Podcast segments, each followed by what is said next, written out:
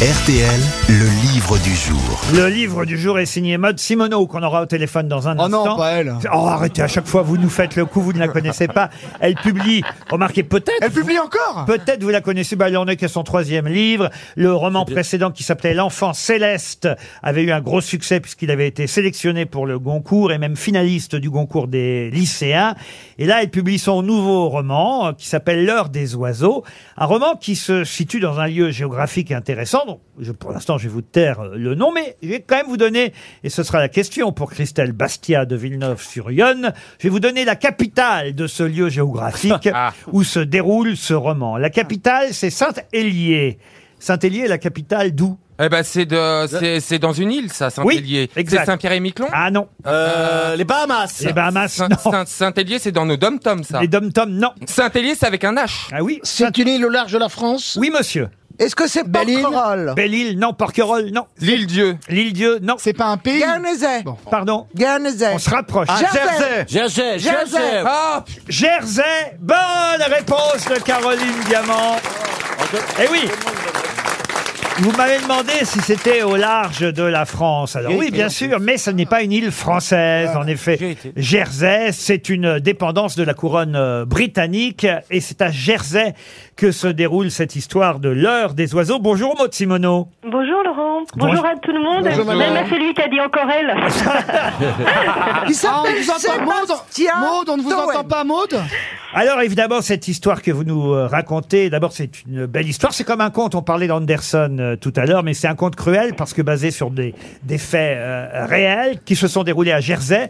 Et, effectivement, Saint-Hélier, c'est la capitale de euh, Jersey. C'est là où va débarquer justement notre euh, héroïne, la narratrice de votre livre, celle qui va partir sur les recherches de son père, un papa euh, pianiste, un papa qui a, on va dire, une mémoire, une partie de sa mémoire effacée sur ses cinq premières années, quand il était dans un pensionnat, un orphelinat même, je devrais dire, ce fameux orphelinat de Jersey qui a tant fait parler. Et là, on rejoint la réalité, n'est-ce pas, Maud Simoneau? Oui, oui, c'est une histoire qui a défrayé la chronique. En 2007, on a appelé cet orphelinat l'orphelinat de l'horreur, pardon, parce qu'ils ont découvert qu'il y avait eu euh, des années 50 aux années 70 euh, des tas de sévices commis sur les enfants qui étaient là.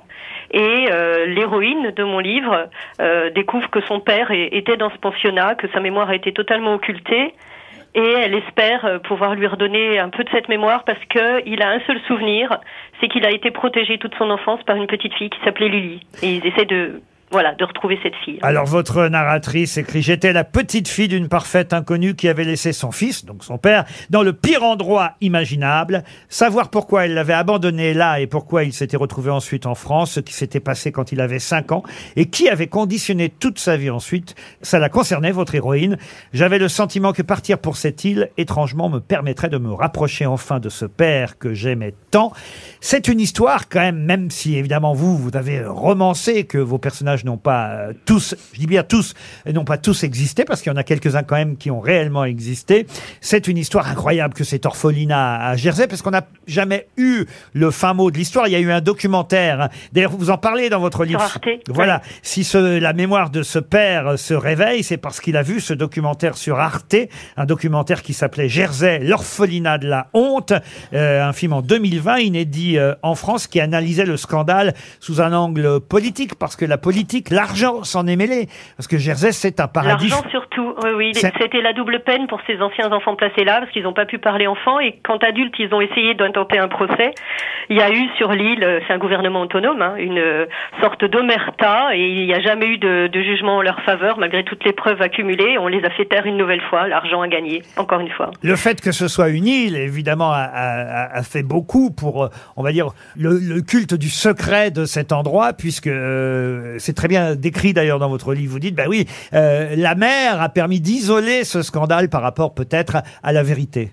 Ben, C'était euh, l'inverse de mon premier roman qui montrait l'île comme un refuge pour euh, une mère et son enfant. Et là, je voulais montrer que l'île, ça peut être aussi une prison.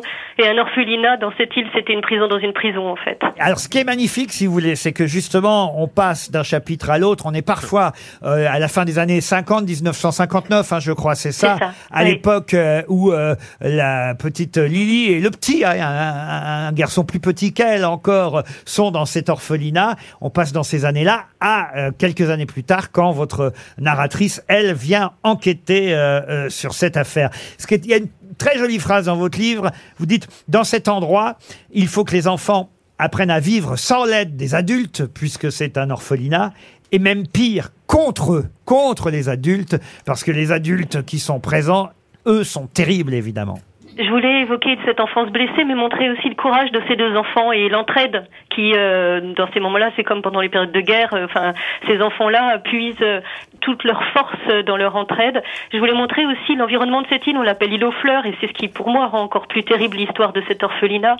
C'est dans un endroit paradisiaque qu'ils évoluent, et je voulais montrer la beauté en opposition, euh, bah, tout au long de ce roman, avec la cruauté de ce qui leur arrive. Pendant plus d'un demi-siècle, nombreux étaient ceux, je lis à votre, euh, votre livre, je lis un passage euh, important, pendant plus d'un demi-siècle, nombreux étaient ceux qui savaient la vérité dans cette île où tout le monde se connaissait, pourtant personne n'avait parlé, ni des viols, ni de la mort de Lily. L'environnement qui avait permis autant de crimes, cette culture locale du silence, était presque aussi terrible que les personnes mêmes qui les avaient perpétrés, parce que ces enfants étaient orphelins, pauvres, inoffensifs, il avait été facile de détourner le regard.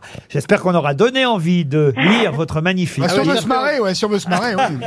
Ça, c'est un bouquin pour la piscine parfait. Non, parce que c'est très joli aussi. Bah Parce oui, que, c'est bien. euh, la façon dont elle décrit euh, ces deux enfants qui euh, tentent de s'échapper à l'orphelinat euh, à la fin des années 50 et cet amour pour les oiseaux. faut dire que la narratrice est ornithologue, hein, d'ailleurs. Voilà euh, pourquoi aussi. Ça explique tout. Voilà pourquoi aussi le livre s'appelle L'heure des oiseaux. C'était le livre du jour aux éditions de l'Observatoire, signé Maud Simoneau.